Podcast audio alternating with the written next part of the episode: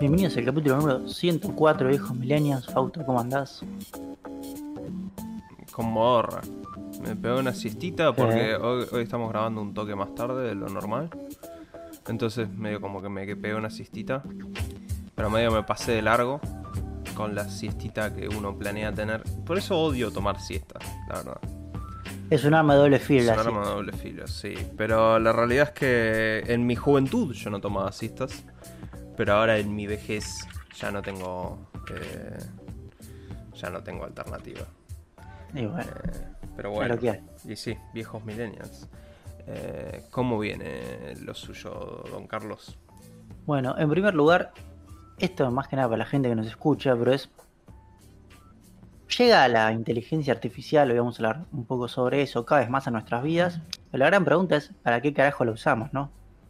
Porque siempre vemos eh, gente haciendo videos en YouTube, no, mira, esto va a hacer tu vida más fácil, esto va a hacer tu vida más fácil, pero al menos lo que usa la gran mayoría de gente es para un chat que le responde un par de preguntitas y nada más, ¿sí?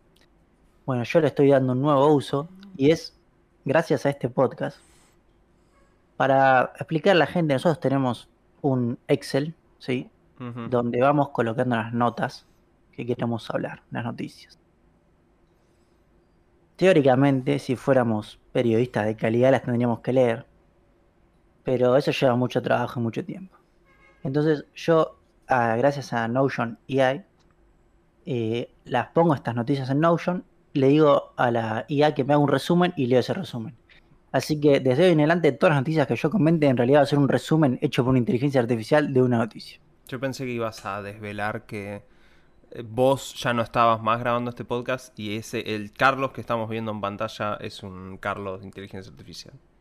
Dame dos añitos y seguro es así. Eh, che, bueno eso. eh, pasame los resúmenes si podés. ahora. Está bien que la mayoría de los titulares los pongo yo, pero bueno, no estaría de mal, recordad. No, no, es que yo paso tus titulares también por... Ah, por eso, por eso, o sea, no estaría mal. Sí, sí, o sea, igual olvídate que yo claramente no me acuerdo nada de lo que pongo. Eh, así que, qué sé yo. Así que bueno, sepan que si sacan alguna opinión de acá, ninguna opinión ya es nuestra, son de inteligencias artificiales. Voy a ser sincero igual, justo que lo estás mencionando. Yo este fin de semana estuve en, una, en un cumpleaños y surgió el tema de charla de inteligencia artificial con gente más grande y que querían que les explique qué es la inteligencia artificial. Entonces entré a Bing y ahora después lo vamos a hablar, pero por si no lo sabían, porque eh, la realidad es que lo tendríamos que mencionar después, pero me voy a olvidar, así que ahora que me acordé lo voy a decir ahora, que es por alguna razón, evidentemente Microsoft está muy interesado en que haya más volumen de testing, así que si vos te anotás hoy al menos a Bing, no hay espera, entras de una. Eh, y esto en realidad no empezó hoy. Hoy leí titulares de gente diciendo, che, si te anotas hoy, entras. Eh, en realidad esto empezó antes porque yo el sábado hice anotarse una persona e inmediatamente le llegó la aceptación. Eh, y esta persona que es contadora empezó a testear cuán bien le podía contestar acerca de los formularios de la FIP. Le contesta muy bien. Y si, si la inteligencia artificial puede procesar los vericuetos del sistema impositivo de la Argentina, entonces yo empezaría a temblar. Eh, pero bueno, Carlos, Es lo que toca, Fausto, hay que adaptarse. es lo que toca, adaptarse o morir. Eh, ¿qué les También yo- hay que hacer negocio, eso es lo que uno tiene que, Hay que hacer con Sí, sí, vamos, hay que hacer la panadería, como vos bien dijiste, digamos, hay que abrirse un kiosco o algo así, y bueno, de alguna forma. El trabajo salir. manual va a ser muy bien remunerado. Eh, sí, hasta que no lleguen los robots y nos empiecen a esclavizar ahí, que bueno, también es un salto corto. Eh, Pero bueno, pasamos a un juego que tuve el agrado de terminar. ¿Lo terminaste? Entonces sí, me lo interesa terminé. mucho saber porque yo no lo terminé. O sea, No, yo lo dejé... Uh, bueno, dale, contame. No, bueno, estamos hablando de Ratchet and Clank, el último de Play 5. Rift Apart, una, Sí. una dimensión... No sé, algo desconocida, creo que está traducido. Por ahí. El juego, eh, a ver, es un colectatón, ¿sí? Que... A ver, mi recomendación es la siguiente. Si vos te compraste la Play 5 ¿sí? Y querés a tu hermanito de 6 años darle un juego para que juegue, este es el juego ideal. Esa es mi recomendación. No es un mal juego, está bueno para probar algunas características técnicas de la Play 5. Por ejemplo, en un momento vos tenés que ir entre dimensiones a través de portales. Y está bastante bueno, la verdad, la función del SSD ahí se, se nota bastante. La historia, la verdad que es totalmente intrascendente. O sea, tiene una historia este juego que viene de juegos anteriores. A mí me importa un carajo. Sí, si ya la historia anterior, si ya la historia en sí de los juegos no me importa, este era mucho menos. El combate está bien, es divertido, tiene muchos modos de dificultad. Literalmente tiene un modo que no te puedes morir. O sea, está bueno para de vuelta para jugar con niños. O sea, porque yo vi que este juego tenía algo interesante en el sentido de que si hoy que hoy le querés dar un colectatón a un niño, te van a decir, dale un Mario, ¿sí? Mario Odyssey es el mejor representante. Pero lo que yo digo ahí, Mario Odyssey tiene ciertas cosas que son un poco complejas para un niño de 6 años de resolver. Hmm. No digo que tenés que ser Einstein, pero algunas estrellas eran un poco más difíciles. Y creo que este juego entra en ese hueco de ser bastante boludo. O sea, vos vas para adelante y lo vas a terminar. O sea, es imposible que no lo termines.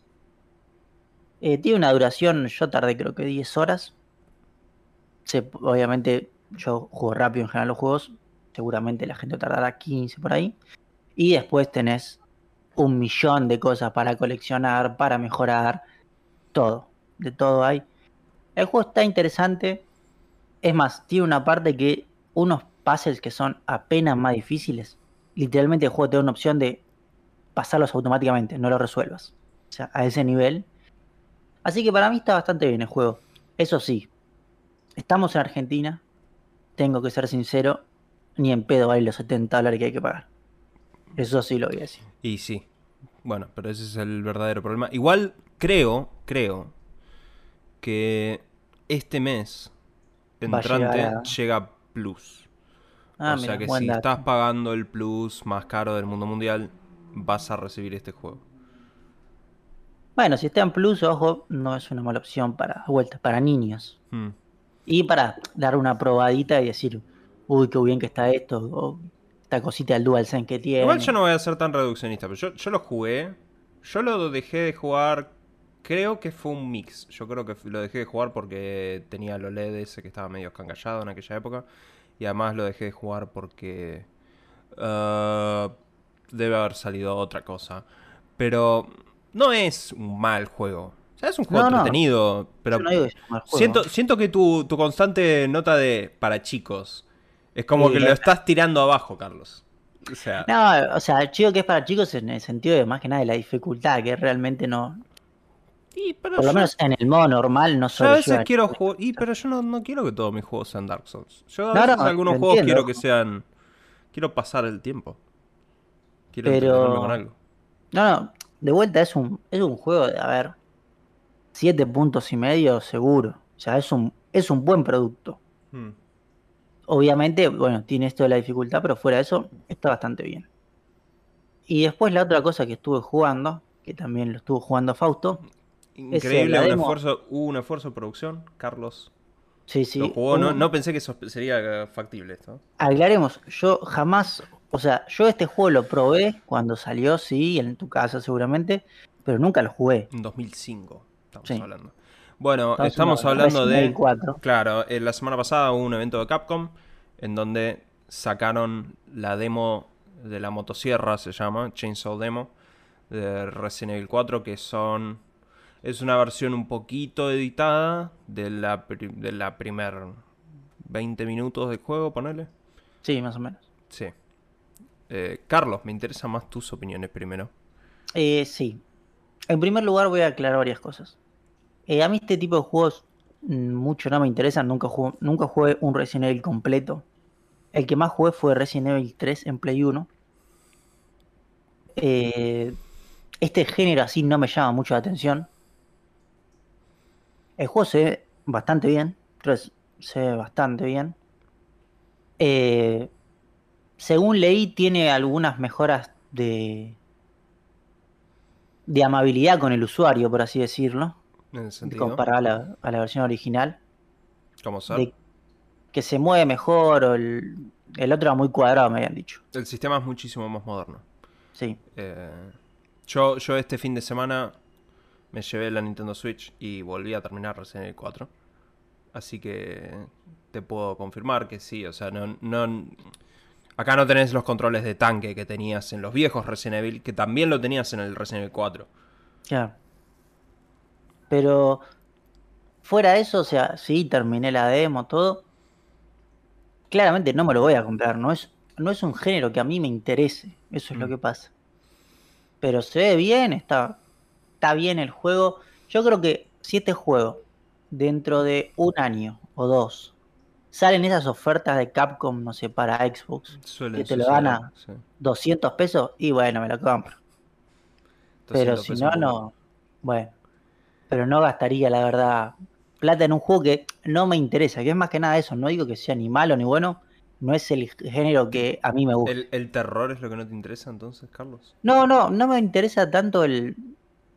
este- la forma de los Resident Evil, este tipo de ir matando zombies, eso, por ejemplo, algo que me molesta muchísimo el juego es que hay que pegarle 443 tiros para que se muera un zombie. Pero eso sí apuntas mal, Carlos. No, no, vos le pegas un estamos, tiro en acá la estamos cabeza, viendo mi gameplay y no... vos le pegas un tiro en la cabeza y no se mueren. Bueno, pero tampoco son seres humanos igual. Eh, no, eh, bueno, pero a mí me, me molesta, eso me molesta muchísimo. O sea, por eso es un estilo de juego que yo lo entiendo, es recontra exitoso todo, pero yo no puedo con ese Es un tipo juego de donde podés frenar una motosierra con un cuchillo. Sí, sí, estamos O viendo las imágenes. Es, un juego en donde digamos que la ley de la, la física no, no aplica mucho. Pero por eso, no, no es para mí el juego. Obviamente yo vamos a escuchar tus impresiones, Sí, justo sí, que sí. deben ser mucho más positivas. Son abismalmente más positivas, pero bueno, también hay que aclarar que en algún momento de mi vida Resident Evil se volvió creo que una de mis sagas favoritas del mundo mundial. Eh, igual yo jugué todos los Resident Evil cuando fueron saliendo. Eh, pero, pero no sé cuándo escaló tanto en mi ranking de decir, no, bueno, ahora me, como cualquier cosa que venga de Resident Evil. Eh, igual seamos sinceros, la verdad que juego demasiados juegos, así que no, no sé si es mucho patrón de calidad. Eh, pero Resident Evil 4 es un juego que he jugado demasiado. Demasiado, diría. O sea, ya, ya me lo... El otro día estaba tratando de recapitular y puedo de memoria recordar cada habitación del juego y la secuencia para pasarlo. Eh, así que digamos que soy no soy la persona más imparcial para opinar de esto, pero sí creo que tengo una perspectiva para opinar en términos de lo que es una remake de un juego que yo considero que es uno de los mejores juegos que se han hecho. Eh, a mí me parece que está muy muy bien esto. O sea, toda la secuencia que no estamos mostrando, porque obviamente creo que lo más vistoso para tirar un gameplay es la secuencia de la pelea en la aldea. Pero todo el principio de la demo, que es evidentemente muchísimo más de terror, eh, es distinto a lo que era Resident Evil 4. O sea, es muchísimo más terror que lo que fue el juego original, incluso. O sea, se está dando un eje más oscuro. Eh, Y lo que tengo entendido de los leaks que han habido, porque hay gente que tiene el juego ya, eh, a lo largo del juego es un juego como más siniestro. Aún así mantiene el humor que medio el tono bizarro que tenía el juego original. Leon se la pasa... Bueno, no se la pasa, pero... Digamos que cada cinco frases, una es un chiste en la demo. Así que evidentemente el humor lo, todavía lo tienen. Eh, el gameplay me parece que está muy bueno. eh, la habilidad del parry, que pueda frenar cualquier ataque de los enemigos, me parece que está muy bueno. Eh, quiero contar una breve anécdota, que es yo, lo he mencionado en este podcast, yo hago speedruns de estos juegos, porque me gustan mucho. Y como terminé haciendo tantos speedruns, descubrí que el juego es demasiado generoso. A partir del 7 se volvieron muy amables con todos los jugadores. Entonces si vos no agarrás armas, el juego te las va a regalar. En Resident Evil 2 vos tenés que hacer un puzzle para poder conseguir la escopeta. Sí. Pero o el- lo mismo en Resident Evil 3 Remake. Si no los agarras y seguís jugando como un pelotudo porque vas corriendo porque estás haciendo un speedrun, cuando llegues al jefe, en la habitación anterior, vas a encontrar al lado de una silla todas las armas. Porque el juego está diciendo, bueno, no te molestaste antes, pero las necesitas. Entonces, decidí probar eh, la demo esta, haciendo eso. Y decidí eh, no agar decidí tirar absolutamente todo. Y ver si podía pasar la demo sin tener ningún objeto. Eh, y resulta que descubrí algo. Que es que cuando te metes a la aldea, si tiras absolutamente todo lo que tenés en el inventario, todo, todo, todo, entras vacío, hay unos pozos de agua que están tapados cuando estás corriendo, que resulta que están destapados si tiras todo. Y con eso puedes bajar por el túnel, por el pozo de agua, y vas a encontrar que hay un... eh, está la ametralladora del juego, que Ah, no te la dan de otra forma. La desbloqueas para la demo y a partir de ahí todas las veces que vuelvas a jugar la demo vas a tener la ametralladora. Eh, menciono esto porque lo descubrí así por accidente, lo mencioné en el foro y de ahí empezó a escalar todo esto. Y hay videos de YouTube, todos diciendo como eso, pero literalmente se puede traquear eso a partir de ahí, así que... O sea, sos el, el bastión original de, de la ametralladora en la demo de Resident Evil 4, truco. efectivamente, sí. Eh, así que sí, es eh, por demás está decir que jugué esta demo como 6-7 veces, creo, a lo largo de todas las plataformas que hay, pero. eh, bueno, hay, que ver cómo, cómo viene el juego full, pero creo que va a venir muy bien. Y bueno, hablando de demos, también esta semana, bueno, yo tuve que irme de viaje familiar, así que no tuve mucho tiempo de hacer otras cosas. Sí tuve tiempo de jugar demos, así que jugué la demo de Resident Evil 4 y jugué la demo de Bayonetta Origins. Eh, cereza, no, bueno, no sé, se llama... Ok, Bayonetta Origins, Cereza and Demon. el- sí. Sí, el demonio perdido, algo así. Bueno, no importa. Eh, este tipo de demos es la mejor, el mejor tipo de demos que puedes llegar a ver. Porque te dan el los primeros dos capítulos del juego. Y el save Te guardan se guarda. Lo cual es ideal. Porque quiere decir que cuando el juego salga, yo ya pasé los primeros dos capítulos y no tengo que volver a jugarlo.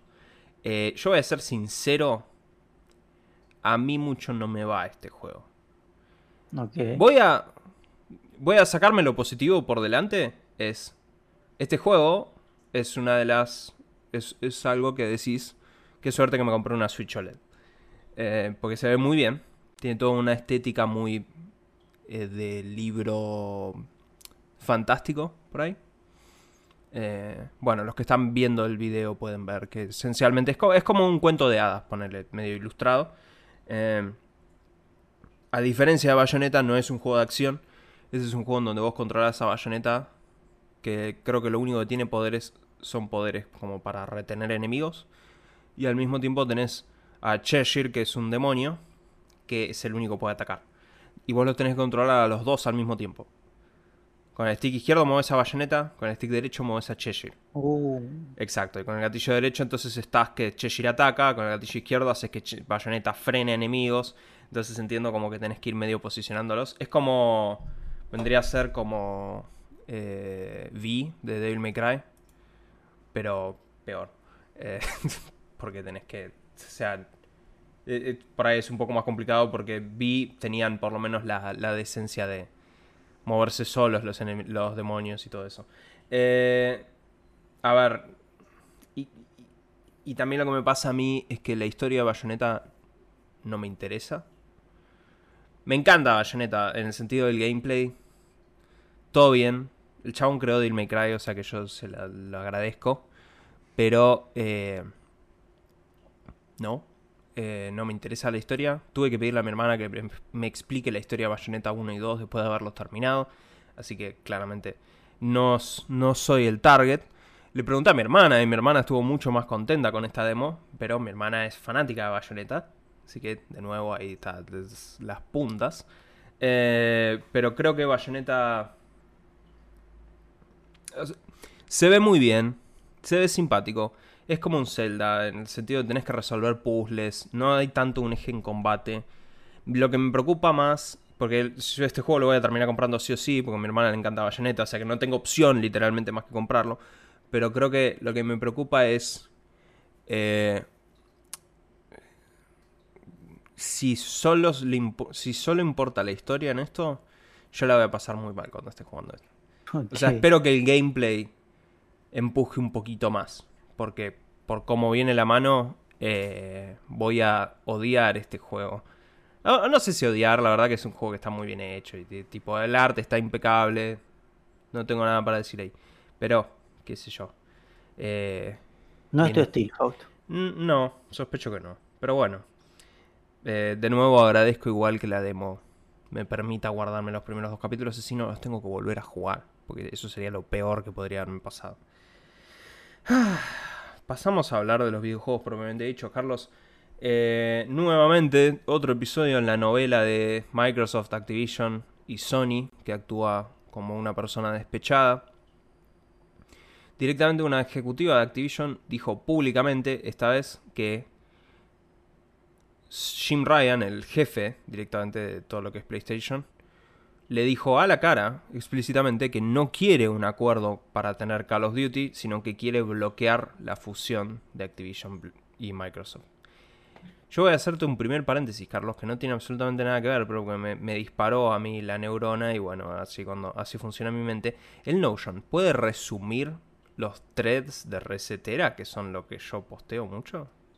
O sea, ponele, eh, esto, esto es un post de un foro.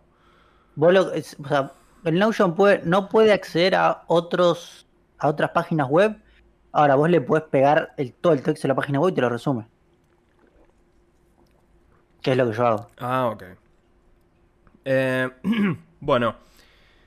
Después, entonces ahora, ahora después te abro, el, te abro el pie para que vos opines, Carlos, gracias a tu resumen de Notion AI, pero... Eh, entonces esto nada más es un episodio más en la eterna lucha que para dar el update de la semana, parece que la Unión Europea va a aprobar sin ningún problema. Microsoft literalmente todos los días está anunciando un acuerdo más. Ahora están, están haciendo acuerdos con servicios de streaming. voy a ser sincero, no, no, no, no, no, no, no, Carlos. Eso ya quedó atrás. Ahora está haciendo acuerdos con servicios de streaming que la verdad que yo no tenía ni idea que existían. O sea, hicieron un acuerdo con un servicio de streaming ucraniano Hoy hicieron un acuerdo con un servicio de streaming que es impronunciable, creo, y la verdad no tengo ni idea quiénes son. O sea que evidentemente van a anunciar un acuerdo más hasta que se apruebe la compra todos los días. Eh, pero sí, esto es una cosa más. La Unión Europea todo apunta que se va, que va a aprobar y la Unión Europea tiene como fecha para fecha límite para expedirse como 25 de abril. La Unión de Comercio, la Cámara de Comercio Británica puso como fecha límite para expedirse el 26 de abril. Con lo cual me parece que eso se llama, estamos esperando a ver qué contestan los otros, para ver qué contestamos nosotros. Eh, igual Microsoft ya está preparado para que la Unión Británica diga que no. Y si dicen que no, sencillamente van a armar otra empresa que va a asegurarse de que una empresa imparcial, terceros, que en Gran Bretaña no cambie el status quo y que todo funcione como normal. Entonces, básicamente, si vivís en Londres, jodete, porque no vas a tener Call of Duty en Game Pass. Y el resto de todo el mundo sí.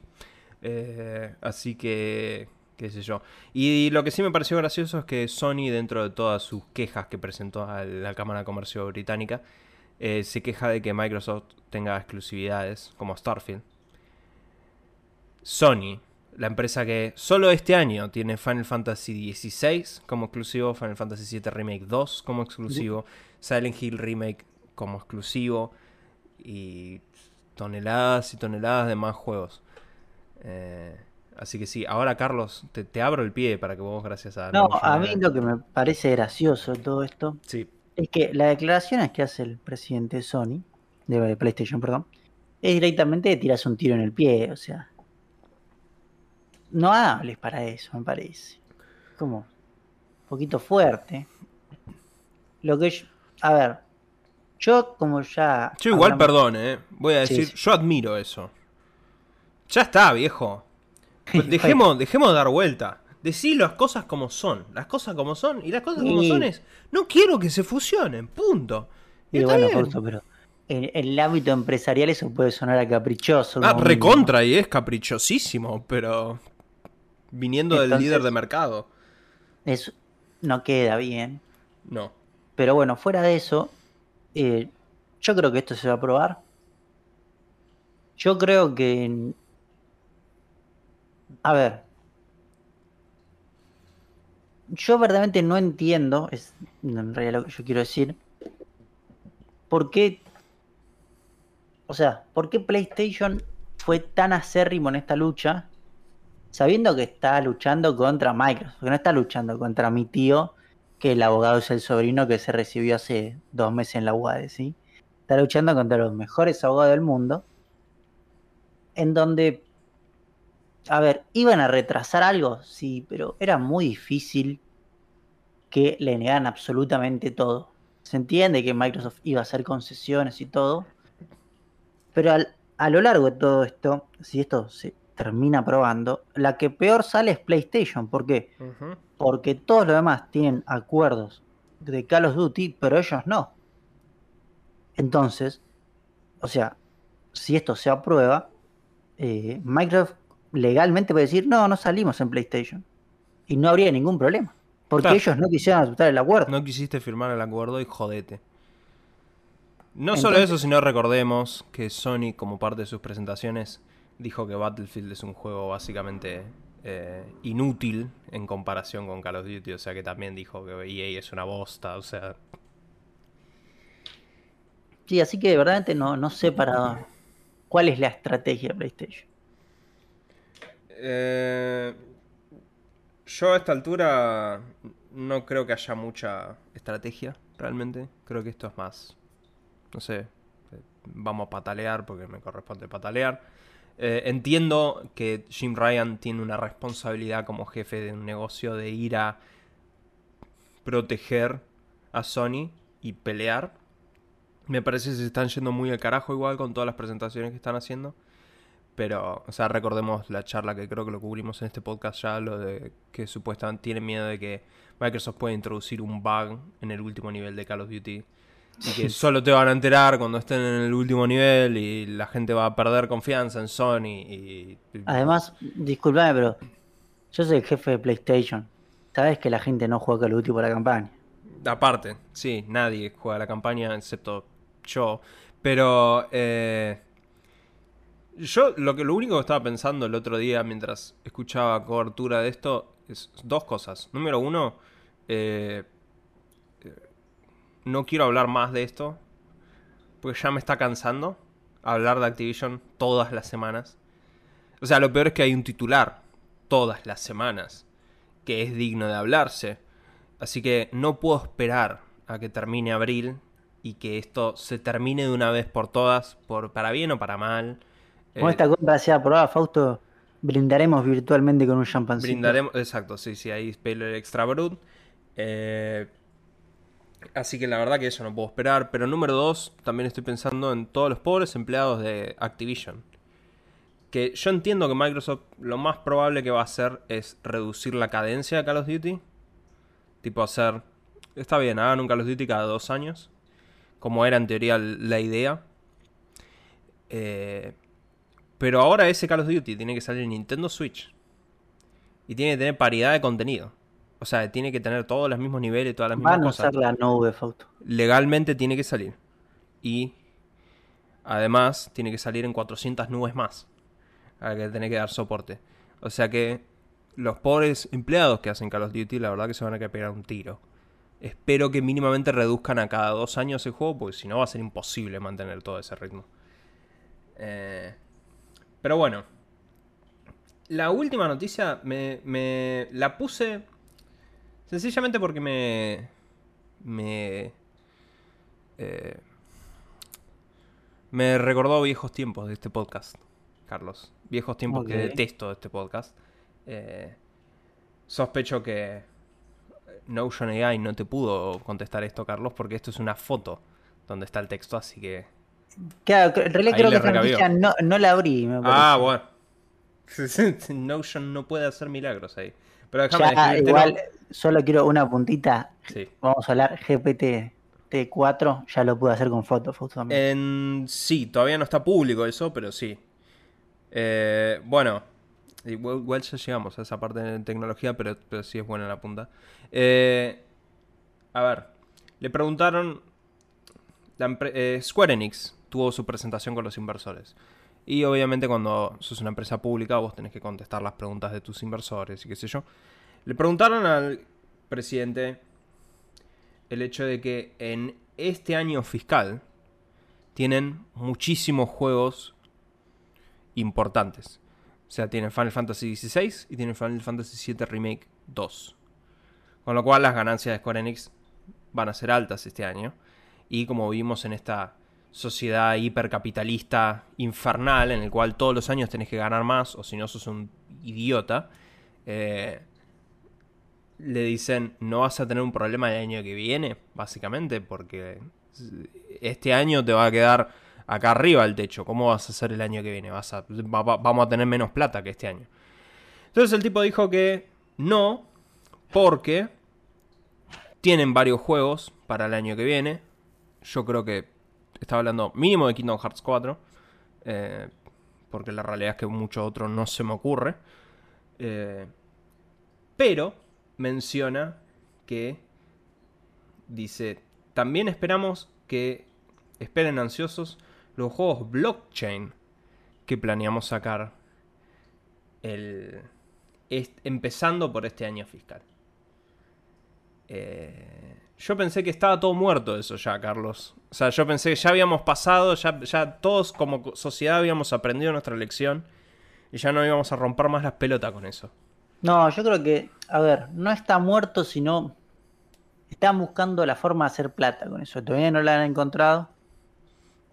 La van a encontrar.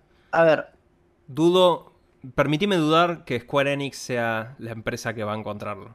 no, no, yo creo que el modelo de negocio más parecido que puede funcionar es el que hoy por hoy tiene, que es un gran modelo de negocio, el que tiene Valve con Counter-Strike y las cajas, ¿sí? Donde salen skin para armas. Yo creo que eso se va a unir a blockchain y como que vas a... Lo mismo que puedes hacer hoy por hoy de venderlo, pero en la blockchain. Sí, pero vos hoy en día ve- revender esas cosas por plata de verdad, eso es técnicamente ilegal. Sí, sí, por eso. Sucede, pero es técnicamente ilegal. Y a Valve no le gusta que hagas eso. No, no, igual sí lo puedes vender por plata dentro de Valve. Por plata de Valve, sí, pero eso es todo plata eh, divertida, mágica del mundo mundial. Eh, me, me han pagado varios juegos esa plata. Ah, sí, o sea, con, con cajitas del Counter. ¿Vos, usás Sí. el- vos jugás el Counter Strike? Yo hubo una época en que jugaba bastante, estoy hablando hace 8 años, ponele, hace Mm. mucho. Y te daban esas cajas y compré varios juegos con esas cajas. Porque, no sé, las terminabas ganando y si tenías suerte. Una vez me tocó un cuchillo de ellos, falopa, viste, que a la gente le gusta. Y ponele que me, me habré ganado 60 dólares más o menos. Mirá vos la caja. Sí, sí. Eh. Así que hay que tener cuidado con las cajas. Eh, la pregunta, bueno, entonces, de la mano a esto, Carlos. No está en, el, en, la, en la pared de los titulares, pero ya que está, debo, debo mencionarlo porque no sabía que vos habías jugado eh, Call, of, Duty- eh, Call of Duty. Counter-Strike. Counter-Strike Source. eh, no, Source no, Global Offensive. ¿Sos consciente, sospecho, del rumor de Counter-Strike Global Sí, sí, que Offensive Source dos. 2? Que en teoría sale este mes, que si mal no me falla el cerebro, quedan dos semanas, o sea que tendría que salir ya, de ser cierto. Entiendo que es bastante cierto, en el sentido de que hay, eh, hay gente que está distribuyéndose el punto exe. O sea que algo hay, por lo menos. O sea, entonces podríamos contar con tu intrépido, intrépido reporteo, Carlos, probando el Counter-Strike Global Offensive 2. Puede ser, en primer lugar voy a decir, no sé si lo va a correr mi máquina. Yo entiendo que igual la realidad es que eh, toda la prensa, de hecho, recibí un mensaje de WhatsApp de una persona que me dijo, ¿se viene el Counter-Strike 2? Y le dije, eh, no. O sea, no es Counter-Strike 2, esto es Counter-Strike Source 2. O sea, es lo mismo, pero el motor nuevo. Sí, sí, cambia el motor. Eh, con lo cual debería correr igual que corre hoy. Y yo creo que tengo entendido que Counter-Strike Source. Ah, el Source, dale, hermano. Global Global Offensive. Offensive es muy Sí, corre jugado. cualquier cosa. tipo que mucha gente lo juega hoy en día. Así que no creo que hagan que bueno, no pueda hace jugar. o menos de una semana tuvo el pico de jugadores máximos en línea. Estábamos hablando de como sé, un millón y pico de personas, una locura. Entonces no creo que recorten mucho eso. La realidad es que no creo que tenga mucha diferencia. Pero bueno, Carlos, podemos contar con tu intérprete de reporteo. Puede ser, puede ser que lo pruebe. No, no, en verdad no estoy jugando en compu hace mucho tiempo, pero por ahí una, lo voy a par- instalar. una partidita en Dust 2, Carlos. Sí, sí, algo voy a hacer. Un- Una, yo era muy aficionado a carrera de armas, así que El una game. carrera de armas, sí, sí, me va a jugar. Eso, eso estaba muy bueno. Pero eso era un modo. ¿Llegó a ser un modo oficial en este? En Global Offensive sí, o sea, Ah, no, ¿sí? no tipo que podés, o sea, no hay tipo torneos, pero podés competir. Ok. Así que me, sí, sí, yo jugaba bastante eso. Bueno. Bueno, interesante. Carlos, te invito a pasar a dis- discutir series esta vez. Y tenemos el final de The Last of Us. Yo voy a Sí. asumir que estamos en condiciones de, además de hablar del episodio, hablar de la serie en general. Con lo cual me tomé la libertad de escribir spoilers, porque sospecho que sí, esta vez podemos llegar a hablar más spoilers. Y digamos, sí, sí, vamos a hablar un poco Eh, más a fondo. Pero. Ah, o no sé, la verdad. Pero, ok, sí, sí, está bien, sí, spoilers. Carlos, sin spoilers, ¿qué te pareció el capítulo 9 de The Last of Us? Eh, un capítulo que para mí, sin brillar, o Hmm. sea, no, no lo veo como de los mejorcitos de, de la temporada. Cierra, sí, una gran temporada, sí. Eh, obviamente, ya sabemos que esta serie rompió récords en HBO, que ya tiene confirmadas temporadas, todo. Pero en términos generales, por así decirlo, creo que fue una, una buena temporada que, que exploró nuevos lugares que no había explorado el juego. Para mí, lo único que voy a decir es que le faltaron eh, zombies. Eh, hay muy pocos zombies en la serie. Bueno, eh, ya vi una entrevista con el director del juego, en donde habló de la segunda temporada, que ya la están escribiendo ahora. Dijo que va a haber más infectados en el 2, en la segunda temporada, perdón, Eh, no, no en el 2. Eh, pero sí, yo por mi parte, a mí me gustó este episodio. ¿Qué decir sin spoilear? Eh, yo creo que The Last of Us es una historia que lo que la hacía interesante era que en una historia que tenía muchos matices grises, que se ven en episodios anteriores esos matices grises. O sea, Joel abiertamente no es una buena persona. O sea, él mismo creo que lo aclara, lo aclara en la serie, lo aclara en el juego. O sea, es un tipo que hizo cosas súper polémicas para llegar a donde llegó. Y el juego tampoco lo pinta abiertamente como un héroe, digamos. Eh, es- este episodio es el episodio eh, o es el momento crítico del juego en donde esa esa narrativa gris se lleva a la enésima potencia en el juego. Y me tenía eh, yo estaba muy curioso de cómo la serie iba a manejar eso y considero que la serie lo manejó muy bien eh, en el sentido de dejar bien en claro lo gris del personaje eh, pero Sí, lo- eso es algo interesante porque yo estoy totalmente de acuerdo con tu opinión, pero mucha gente en internet, sobre todo, lo sigue tomando como un héroe.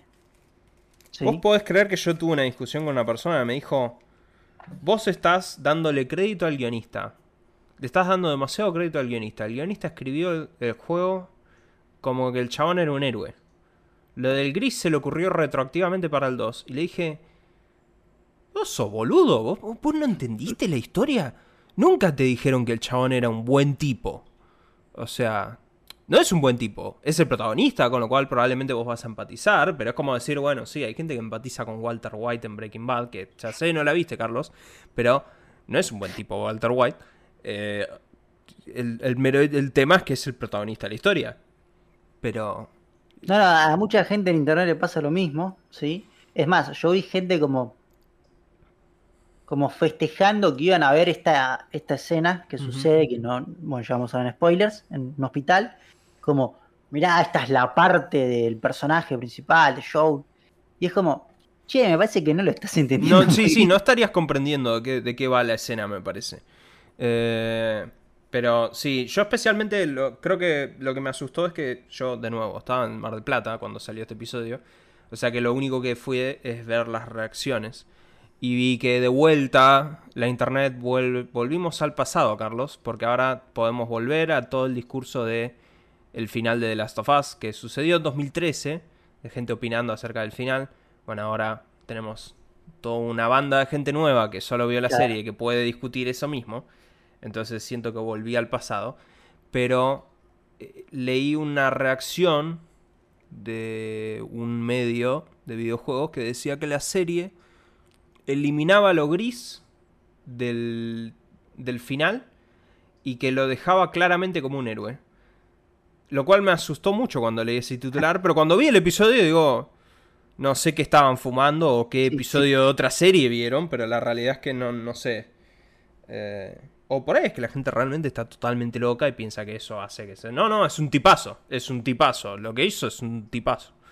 Eh, pero bueno, me parece que estamos dando muchas vueltas alrededor, Carlos, así que si te parece pasemos a, los spoilers. Los spoilers. Debe haber un tiempo, hay un tiempo por acá, eh, así que hace, no sé, anda donde está ahí o andate al timestamp donde dice tipo eh, qué momento tenés que cliquear para saltear. Pero bueno. Carlos, ahora sí, full spoilers. Eh, bueno, la escena del hospital me parece muy, muy buena, está muy bien hecha. Sobre todo la parte en la que asesina al doctor. Sí. Esa escena me parece espectacular. De nuevo, esta persona que me dijo que el chabón era un héroe que nuevamente no entiende, para mi criterio no entiende el mensaje de la serie, me dijo que él igual tampoco vio la serie. Ah, vio, jugó el juego y vio a su pareja ver la serie. Entonces reogió y vio escenas del hospital. Me dijo que sentía que no había tensión en esa escena. Eh, porque no. Porque a fin de cuentas te lo muestran básicamente como una matanza. O sea, el chabón. No, no, no es que lo ves mucho arrinconado por los tipos. O sea, es como. Sí, sí, es más él Él es más él como la planadora del rock and roll, digamos, que va a matar a todo el mundo. Eh, lo cual.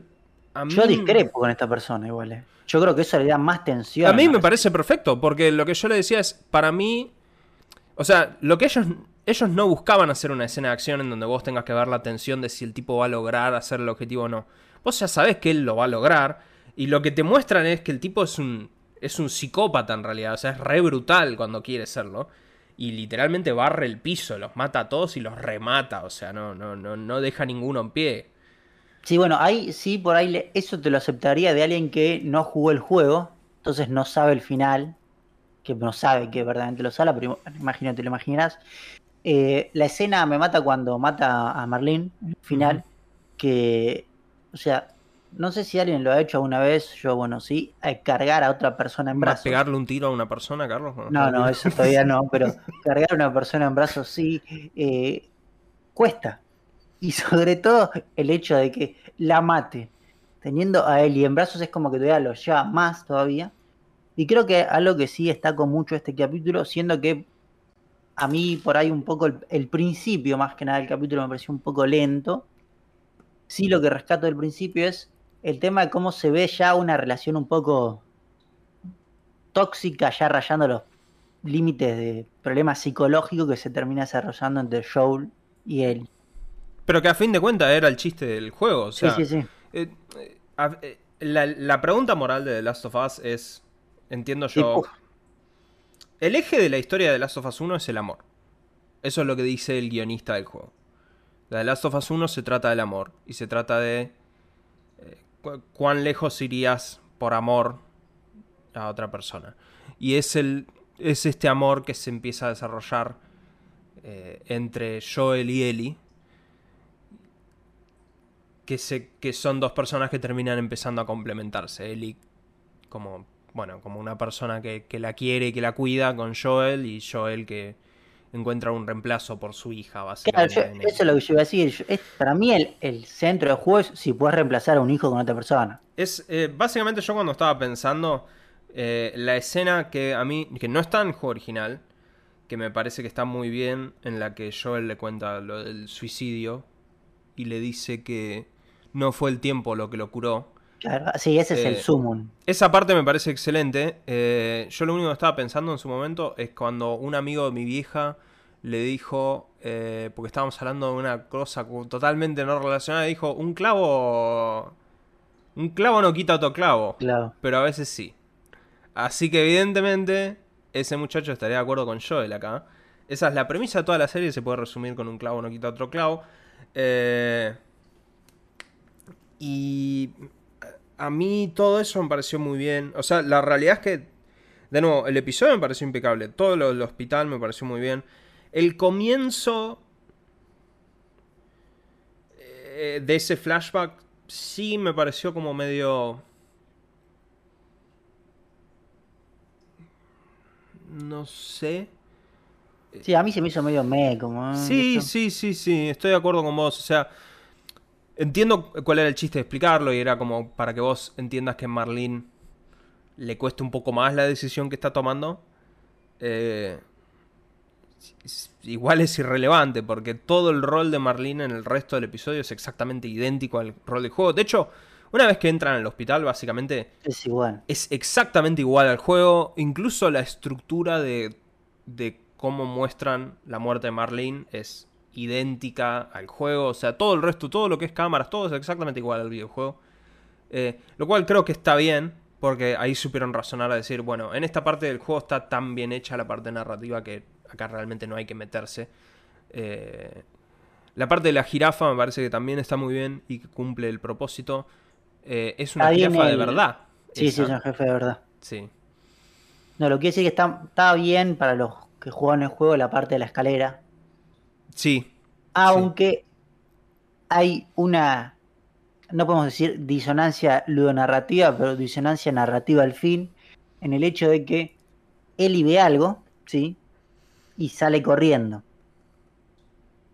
Ahora bien, después de esa escena, cortan y vos ves que como que suben dos escaleras más. Entonces es, ¿qué vio? ¿Cómo pudo ver algo si tuvo que subir como dos pisos? Sí, en el juego normal es un poco distinta la secuencia. Igual es una jirafa, así que yo sospecho que se puede ver de todos Pero lados. ahora porque está todo cerrado, por es eso como digo. el chiste. Sí, sí, eso sí. O sea, en el juego, de hecho, vos, cuando perseguís a Ellie, eh, vos pasás por, por paredes que están reventadas, Sí, a través de las cuales claramente Ellie vio a la jirafa. O sea, que vos entendés lo que vio y desde ese punto de vista la geografía de la escena está mejor en el videojuego. Eh, pero en líneas generales creo que está muy bueno. Y yo, en términos de la temporada en sí, a mí me gustó. O sea, está muy, está muy bien hecho. Eh, ya están haciendo la segunda temporada. En, en el sentido al menos de que ya la están escribiendo. La segunda temporada me parece que es un poco más complicada de hacer. No, que yo no jugué el juego, así que no. Vos no opinar. jugaste el juego todavía. Claro. Ok, bueno, entonces tenés que jugar el juego antes de que salga la segunda temporada de Last of Us. Pero es una historia mucho más compleja. Es un juego que dura el doble, o sea que la verdad que estoy de acuerdo con la idea de hacer dos temporadas. Pero creo que es una, es una historia más complicada. Y lo que sí, ya del vamos, me da pena la vida de los actores de la segunda temporada de esta serie. Eh, porque, de nuevo, como revivir el discurso de, de qué pasó al final de The Last of Us fue volver al pasado, estoy seguro que vamos a volver al pasado con revivir todo el acoso que hubo cuando salió The Last of Us 2 y toda la mierda que salió de gente en internet que criticaba el juego porque hace cosas con personajes y eh, todos los ataques personales que siguen viviendo hasta el día de la fecha. las personas involucradas con hacer el juego de The Last of Us 2, sencillamente abriendo un nuevo vector para el acoso de todos los televidentes de HBO. La verdad que nada, me da pena quien sea que sea contratado para ciertos roles. Eh, espero que alguien les avise antes de empezar a filmar la serie, pero bueno, qué sé yo. Eh, bueno, ahora sí, si, si te parece, Carlos, pasamos a la próxima serie. Sí, pasamos a Mandalorian. Eh, voy a aclarar algo. Yo técnicamente vengo un capítulo atrasado, pues yo iba a comentar el capítulo 2 cuando hoy salió el 3. Eh, me cuesta mucho ver el capítulo el mismo día. Voy a intentarlo hacer para la semana que viene, ver dos, pero bueno, yo voy a contar hasta que vi. Eh, capítulo 2, a ver. En el capítulo 1 plantean un problema, ¿sí? y te dicen, bueno, vamos a ir a intentar a tal lugar para hacer tal cosa. Capítulo 3 ya lo resuelven. Yo pensé que iba a ser un poco más... Eh, o sea, que iba a ser un programa que iba a durar un par de capítulos, lo cual no sé qué va a ser lo siguiente que se busque, ¿sí?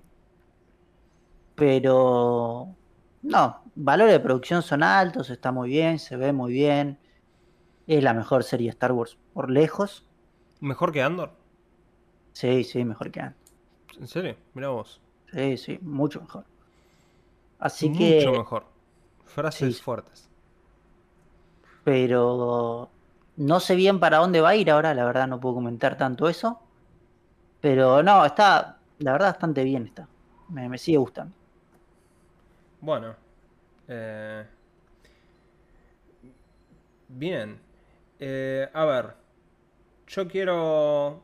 Iba a recortar una historia, pero me parece que hay... quedan dos noticias acá nada más en cine y que las voy a mencionar porque son cortitas. Eh, primero es, se filtró, todo esto hay que tomarlo con pinzas obviamente, pero se filtró una sinopsis de lo que sería Madame Web y Venom 3. Recordemos que el año pasado Sony nos regaló eh, la obra maestra del cine que es Morbius una de las peores películas que tuve la desgracia de sentarme a ver. Eh, con lo cual, el hecho de que estas sinopsis sean tan malas, me inclino por pensar que son reales. Eh, bueno, Madame Web, para los que no recuerdan, es una película que se está filmando. Eh, no, ya se terminó de filmar. Que se trata de, bueno, Madame Web, como el nombre lo implica, que en las historietas generalmente es una anciana ciega que está sentada en un trono de telarañas y puede ver como el futuro, cosas así. Es un personaje secundario de Spider-Man, sí. O sea, recordemos nuevamente que toda esta mierda existe porque Sony tiene los derechos de los personajes de Spider-Man. Entonces Sony quiere hacer un su universo de Spider-Man.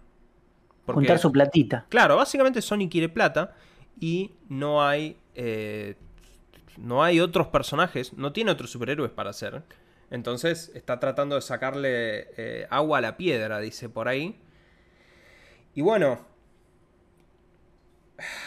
supuestamente Madame Web se trata de que ahí están las tres mujeres, mujeres araña, que efectivamente sí hay tres Spider-Women en la película, eh, que quieren proteger a una embarazada Mary Parker y un Peter Parker que todavía no se nació. Mm, de Ezequiel Sims que viaja en el tiempo. Ezequiel Sims si yo, si a mí no me falla la memoria, eh, voy a pegarme una googleada ahora mismo. Sí, sí, es este estúpido. Ezequiel Sims es un personaje que se hizo en una saga de Spider-Man que sucedió 2001, 2002.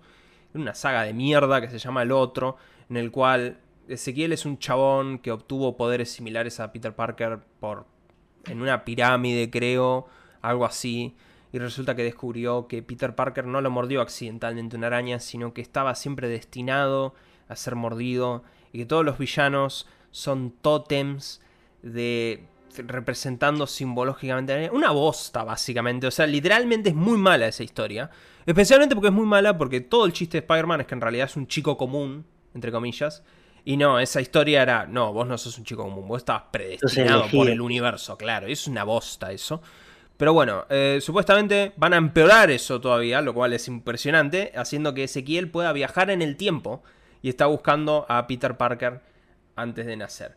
Y supuestamente esta película toma lugar 10 años antes de Venom 1, el clásico del cine. Y de, acá vamos a la historia supuesta de Venom 3, en la cual Venom se entera a través del multiverso de los simbiotes, porque aparentemente pueden, tienen información de todo el multiverso, de que Peter Parker va a matar a Venom. O sea, porque se entera de lo que pasa en Spider-Man 3. Él. Entonces propone que vayan a secuestrar a y, matar a Peter Parker que tiene 10 años. O sea, este sería otro Peter Parker. Directamente. Eh, y lo hacen, pero eh, Eddie lo convence a Venom de que no. Y terminan amigándose con el Peter Parker joven. Aparentemente hay un chiste en la película en donde en un momento una araña muerde a Peter y le da una reacción alérgica nada más. Este, así, y lo terminan protegiendo de un simbiote malo. Eh, la realidad es que esto suena pésimamente mal. Pero yo lo creo, 100%, la verdad. A esta altura creo que es 100% real esto. Y lo otro que quería mencionar es... Eh, recordarás, Carlos, que yo en su momento eh, discutimos que se filtró el guion de Ant-Man. No se filtró el guion de Ant-Man, se filtró el SRT de Ant-Man. Lo charlamos acá. Yo lo leí, pero la realidad era que era bastante tipo incomprensible porque era, bueno, un SRT que no te dice mucho de una película y además estaba medio fuera de orden. Bueno, resulta que a Marvel no le gustó nada eso y pusieron abogados, cerraron el Reddit directamente de Marvel Studios Spoilers por completo y están cazando al tipo que filtró el subtítulo. Eh, con lo cual, si la semana que viene este podcast no sale es porque Mickey Mouse me asesinó eh, en persona, pero básicamente por ahora eh, Disney se está poniendo la gorra con todo lo que es el tema de spoilers. Hay que ver realmente cómo continúa esto, porque puede ser que solamente esto sea dudo realmente que les moleste la gente que filtra cosas. Creo que lo que más les molesta es un chabón filtró el SRT y eso sí no da. Eh, pero hay que ver realmente, porque por ahí esto puede ser que cambie un poco toda la estructura de los spoilers y qué sale y qué no sale antes de, que, de fecha. Pero bueno. Carlos. Pasamos, a la tecnología. Eh, en primer lugar, saqué una noticia porque creo que va a estar más jugosa la semana que viene. No es tanto tecnología, pero yo creo que a la gente le va a interesar, que es lo que está pasando con Silicon Valley Bank y con el Credit Suisse. Pero lo voy a dejar para la semana que viene porque se vienen cosas jugosas. Me gusta, a mí, me gustan las crisis, Fausto. Como dice la gente, las crisis es tiempo de oportunidad y yo creo que se viene algo interesante. Pero bueno, pasemos sí a la noticia más importante de la semana, probablemente noticia más importante del año, casi diría yo, es el anuncio de GPT-4. Eh, se anunció, si no me equivoco, ayer, ¿sí? Eh, en un, hicieron todo un video de como una hora. Bueno, también están mostrando el video promocional que ahora Fausto les están mostrando, ¿sí? Y la verdad que lo que anuncian es bastante impactante contra lo que venía siendo GPT-3 o 3.5 que era ChatGPT, ¿sí? En resumidas cuentas y gracias a Notion AI, ¿sí? podemos decir que eh, primero es un, bueno, obviamente es un modelo multimodal, pero es más grande y lo más importante es que tiene inputs tanto de imagen como texto esta vez, teniendo salidas solo de texto, ¿sí? no sale con imágenes. Pero creo que el hecho de poder cargarle imágenes cambia muchísimo, ¿sí? además, algo muy interesante que leí, porque hay un paper que sacaron de todo esto, es que el sistema creó su propio sistema de OCR eh, automáticamente solo. ¿sí? No es que se lo tuvieron que cargar. Así que eso ya declara que hay un poder computacional muy zarpado. Además, hicieron con los servers de Azure, tuvieron unos servers medio especiales para desarrollar esto. Después eh, mejora mucho en todo lo que es a respuestas del mundo real, por así decirlo. Vimos mucho que ChatGPT en eh, acertijos o razonamientos lógicos de humanos a veces fallaba, ¿sí? Por ejemplo, no sé, a veces le dan a hacer cuentas o le dan el típico problema de eh, Marta tiene el doble de edad que Juan a los 8 años, ¿cuántos años tiene Marta si tiene Juan 60 o lo que sea? Y tiraba cualquier cosa. Bueno, eso se ha solucionado y es más, han puesto a realizar a GPT-4 eh, problemas de nivel secundario matemáticos y los ha resuelto mejor que el 90% de la población, lo cual es bastante alto. Bueno, igual también recordemos que el 90% de la población de secundario no sabe nada. Bueno, pero es bastante alto. Eh, es muchísimo más creativo, se está mostrando, porque, eh, por ejemplo, ahora vos le puedes pedir que te responda de formas distintas, ¿sí? una misma información, pero que te la dé de formas muy distintas, que antes se podía hacer, pero no era tan creativo como es ahora, hay ejemplos muy zarpados. Eh, se usó mucho el, todo lo que es el sistema de refuerzo con los datos que le pone el usuario, ¿sí? Viste que pasaba que si vos le empezabas a dar datos en la conversación en un momento se perdía. Bueno, eso cambió bastante. Creo que, si no me había... Sí, creo que eran hasta 70.000 líneas. Creo que eran, más o menos le podías cargar 50 páginas de texto eh, al modelo sin que se perdiera. Habían hecho la cuenta. Así que eso está bastante bueno. Obviamente en todos los benchmarks y todo supera a los todos los modelos que hay hasta la actualidad. ¿sí?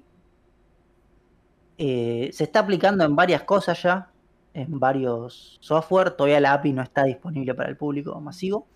Igual, corregime si me equivoco, pero yo tenía entendido que al final el, eh, básicamente esto estaba disponible ya. No, si vos pagás. En Bing. Había escuchado muchas discusiones de que decían que a fin de cuentas Microsoft estaba usando esto detrás de escenas.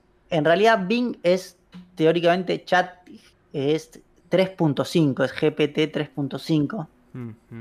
No es esto que salió ahora, ¿sí?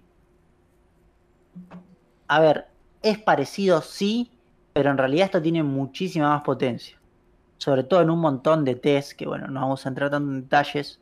Yo lo único que vi que me llenó un poco más de esperanza es que todavía no es buena en resolver requisitos de programación. Sí es bueno en darte código. Si decís, che, haceme algo que haga algo muy específico, pero no puede resolver problemas computacionales todavía. Sí, puede resolver todos los otros problemas. No, no, todavía no. O sea, vos no le puedes cargar directamente, che, me pasa esto, arreglalo. Hmm. A ese estilo no podés. Pero eh, lo que sí está siendo bastante complicado es que hoy por hoy, antes vos podías poder cargar un pedazo de tu código, ¿sí? Y que lo analice. Eh, hoy se dice que ya casi que puedes cargar el programa entero para que lo analice. O sea que en una futura iteración lo que vos tenés miedo va a suceder. Obviamente va a suceder. Pero, no, la verdad, yo no lo pude probar, así que de vuelta, solo estoy dando datos y cosas que dijeron, pero todavía no lo pude probar. Tengo muchas ganas de ver cómo esto evoluciona. Claramente este es el año de las inteligencias artificiales. Y si tienen miedo en sus trabajos, eh, hoy por hoy les digo, tengan más miedo. Pero bueno, con ese mensaje fatalista, Fausto, creo que es momento Un mensaje de mierda, sí. Efectivamente, sí. Eh, yo ya lo mencioné, pero yo, yo tengo que dar clases de programación. Todavía no empecé el cuatrimestre, pero no sé con qué cara me voy a parar frente a mis alumnos, sinceramente. Pero eh, lo que sí va a estar interesante es escuchar qué opinan mis, mis, mis pares, que son programadores de años también. Eh, pero bueno, Siempre está el balazo, gente. Eh... Auto. Auto, en los 90 hubo muchos remiseros. Puede volver eso. Y sí, yo estaba pensando en comprarme un auto ahora, así que la verdad que puede ser. Pero la realidad es que yo creo que esta vez va a ser más difícil. Porque el porcentaje de gente que va a quedar en la calle por el chat GPT es monstruosamente alto. Porque no es solo que se va a cambiar. Los programadores creo que van a ser. No sé si los últimos en irse, pero van a ser de los últimos porque son como problemas un poco más complejos esos de resolver. Pero secretarios y todo eso. Todo lo que es data entry, todo eso va a morir. Sí. Todo lo que es eh, gente que.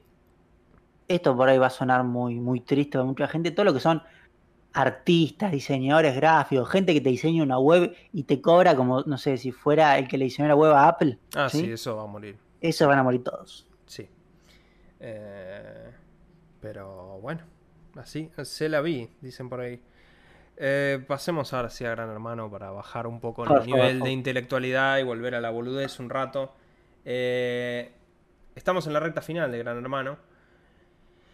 Y como estamos en la recta final, lo que realmente está sucediendo es... Eh, de Telefe necesita estirar esto. ¿Por qué Telefe necesita estirar esto? Porque la semana que viene arranca Masterchef con Wanda Nara. Que ya dijimos, al menos yo ya opiné acá, que yo a Wanda Nara la banco, pero me parece que no le da la nafta para conducir. No le das como conductora, sí. Sí, no la veo como conductora Wanda. Eh, entonces claramente necesitan darle un buen piso. Y ya a esta altura yo ya estoy asumiendo que Gran Hermano está arregladísimo. Al 100%. Entonces ahora sí, estamos con los cuatro participantes finales, Carlos. En la casa de Gran Hermano. Queda Romina, Marcos, Nacho y Julieta. Eh, toda la especulación, o al menos si me permitís meterme en la conspiranoia, para mí este domingo se ve Romina. Sencillamente porque como ex diputada es la persona que va a ser más picante el debate con el jurado.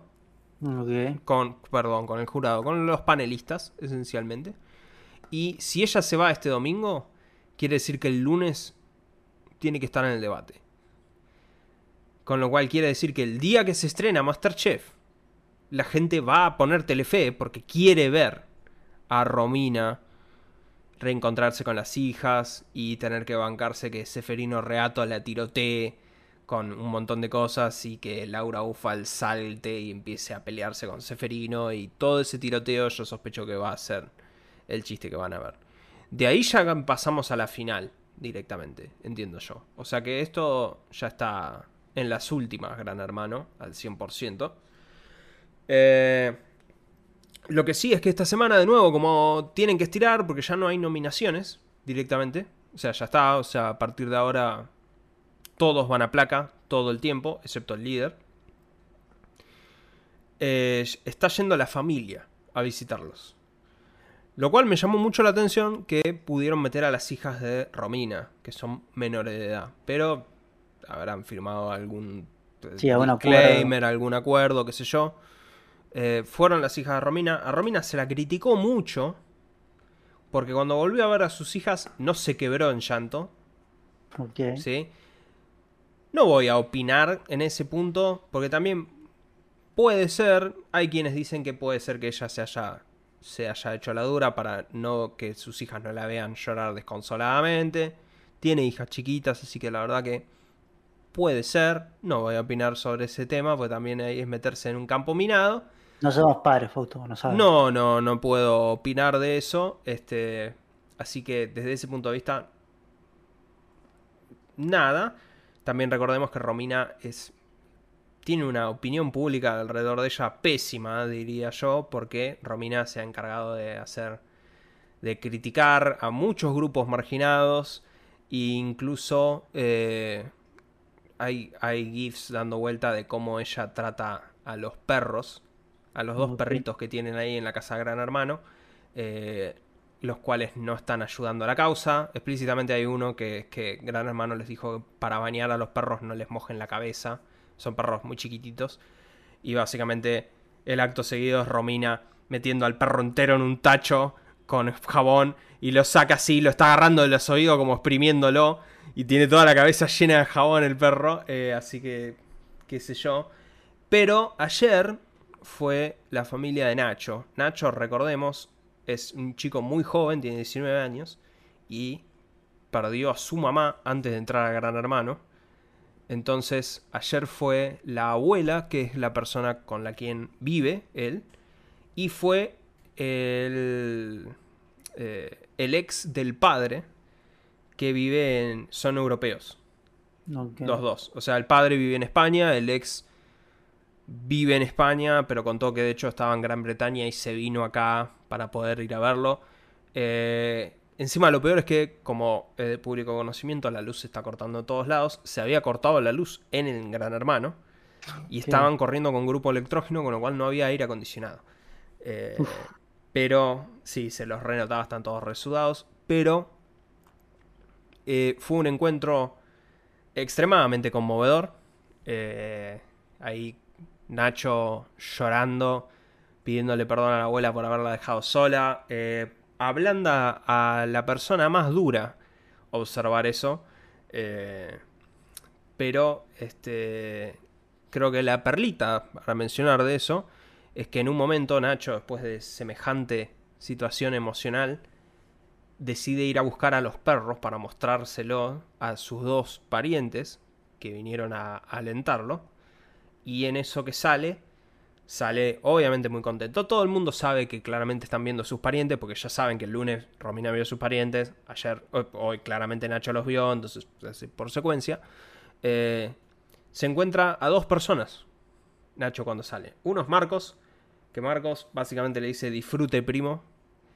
Eh, y Nacho, porque Nacho sale y dice, ahora después les cuento, no me lo van a poder creer entonces Marcos feliz le dice disfrute primo, todo obviamente porque es una persona empática. Y Romina inmediatamente le contesta, le dice, ¿qué? ¿Pasamos los cuatro a la final?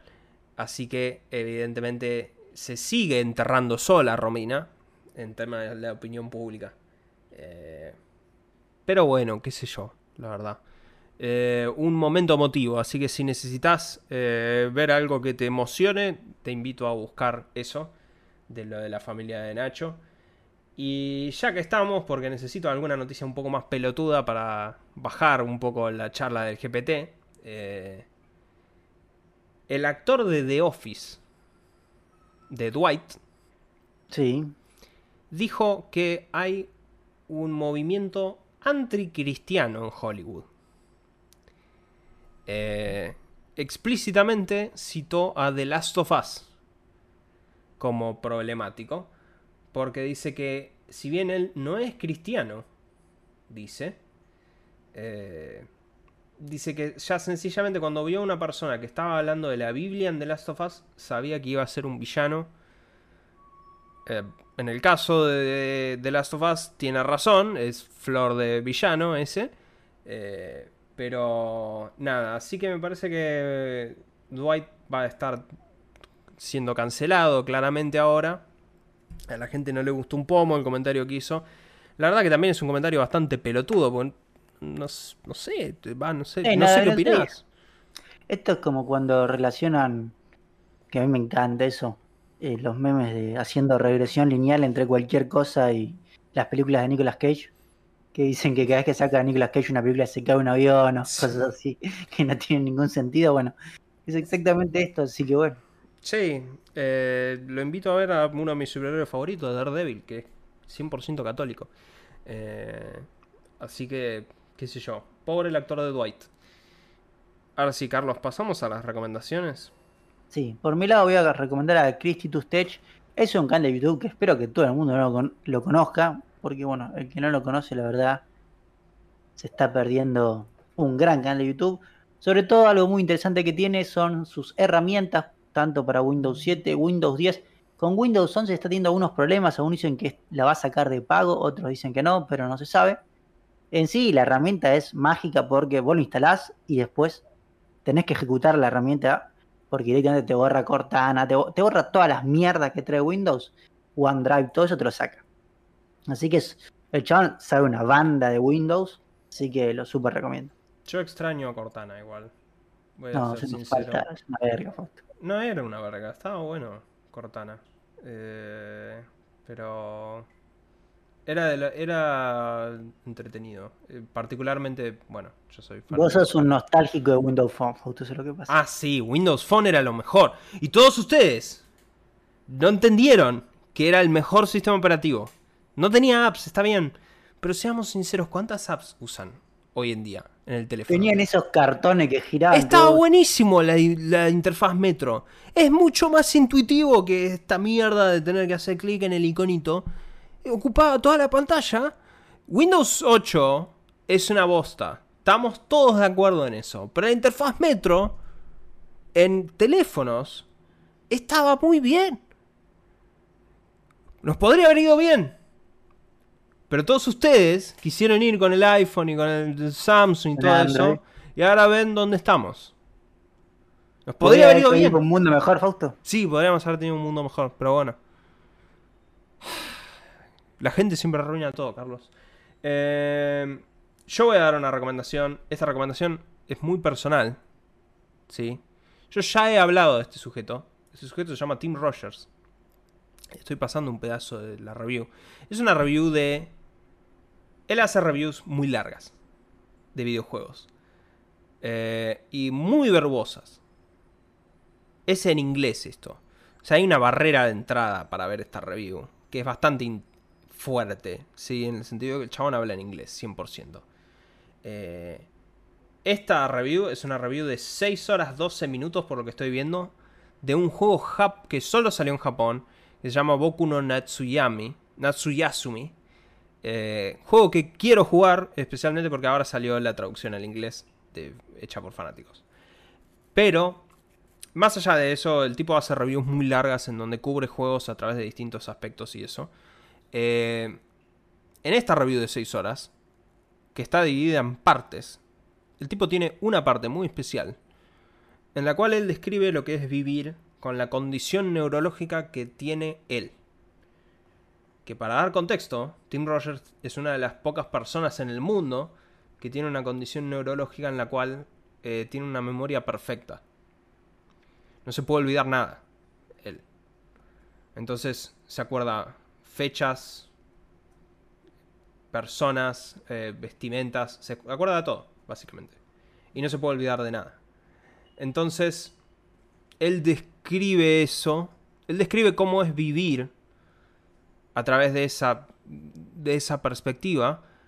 Y la parte 5 de la review de Boku no Natsuyasumi es él contando un viaje de nuevo a su ciudad natal a través de la perspectiva que tiene él muy particular de cómo, cómo es vivir con esa, con, ese, con esa degeneración neurológica realmente. Y cómo realmente, primero que es algo horrible, eh, pero además que es algo, este, le da una, me parece, le da una perspectiva muy única en el sentido de discutir el valor de los recuerdos. Eh, me emocionó ver esto. Así que lo recomiendo fuertemente. Eh, la realidad es que yo estuve, toda la semana pasada estuve trabajando muchísimas horas. Y me lo puse de fondo porque de nuevo 6 horas, sí. Pero cuando llegó a ese segmento y él empezó a describir todo eso, tuve que prestarle atención. Porque la verdad que me pareció muy bueno.